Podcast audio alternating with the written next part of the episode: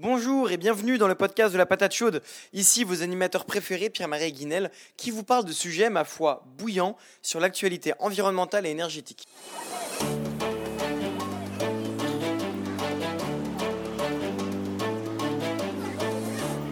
Cette fois-ci sur le plateau avec nous, nous avons Monsieur Pierre-Olivier Pinault, professeur titulaire à HEC et titulaire de la chaire de gestion du secteur de l'énergie.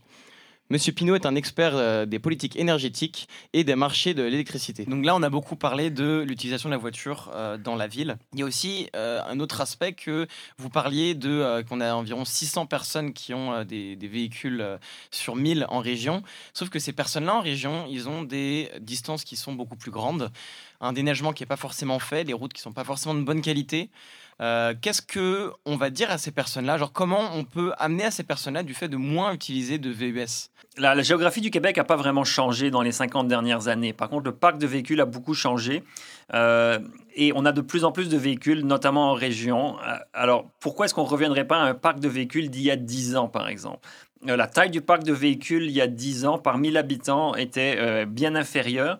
Donc simplement revenir à un niveau plus modéré de, nombre de véhicules par 1000 habitants serait souhaitable. L'idée, c'est pas d'interdire les véhicules. L'idée, c'est de revenir à un, équilibre qui, respecte un petit peu nos objectifs et nos ambitions de, de- de réduire les gaz à effet de serre et qui respecte la capacité de paiement des, individus. Euh, donc de, de réduire la taille du nombre de- du parc automobile en région. Là, aussi, tout le monde n'est pas fermier ou plombier ou travailleur de la construction en région. Euh, et donc, tout le monde n'a pas besoin d'un pick-up. Euh, donc, ça, c'est l'idée qu'il faut absolument un pick-up si on habite en région. Non, c'est pas vrai. Et la beauté de la chose, et c'est ça, que les- c'est ça qui me rend assez optimiste, c'est que les nouvelles technologies permettent justement euh, bien plus facilement de partager, de sous-louer, de covoiturer. Et donc, si vous avez besoin d'un pick-up parce que vous allez chercher votre corde de bois pour votre maison, ben, vous pourriez, on pourrait facilement imaginer que des plateformes numériques sur des téléphones intelligents nous permettent d'identifier qui a un pick-up euh, le plus proche de chez moi et euh, il ne l'utilise pas. Et là, on le loue euh, un petit peu comme on fait du Airbnb. Euh, on regarde où est-ce qu'il y a un appartement qui nous intéresse et il est disponible, on y va.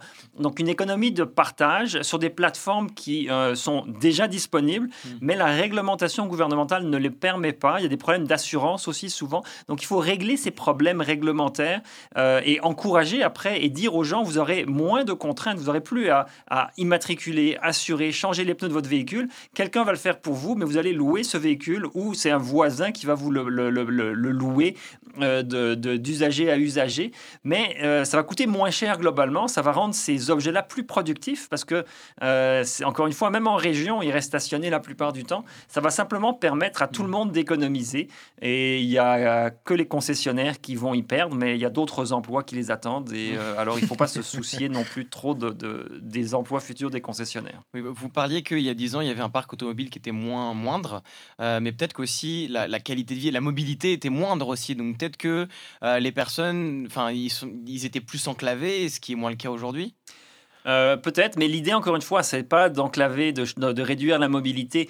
Euh, je prétends même que la mobilité serait accrue. Si on a aujourd'hui, on a, euh, il y a plus de véhicules, mais il y a encore des couches de population qui n'ont pas de véhicules. Les 20% euh, des ménages les plus pauvres au Québec, ils ont très très peu de véhicules parce qu'ils sont trop pauvres pour pouvoir en avoir. Par contre, ils ont, en- il y en a une proportion, du moins, qui a, qui a des téléphones intelligents ou qui a des accès à Internet. Pas tout le monde, et il faudrait travailler là-dessus, mais euh, avoir accès à justement un système de transport public ou à des véhicules partagés, si on développait ça, ben, on aurait plus de mobilité. Donc, on, on- on aurait beau être en région, il y aurait accès à plus de choix de transport, et c'est ça qu'il faut voir, c'est donner accès à la mobilité et non pas au, au- à- à- à accès à des véhicules privés.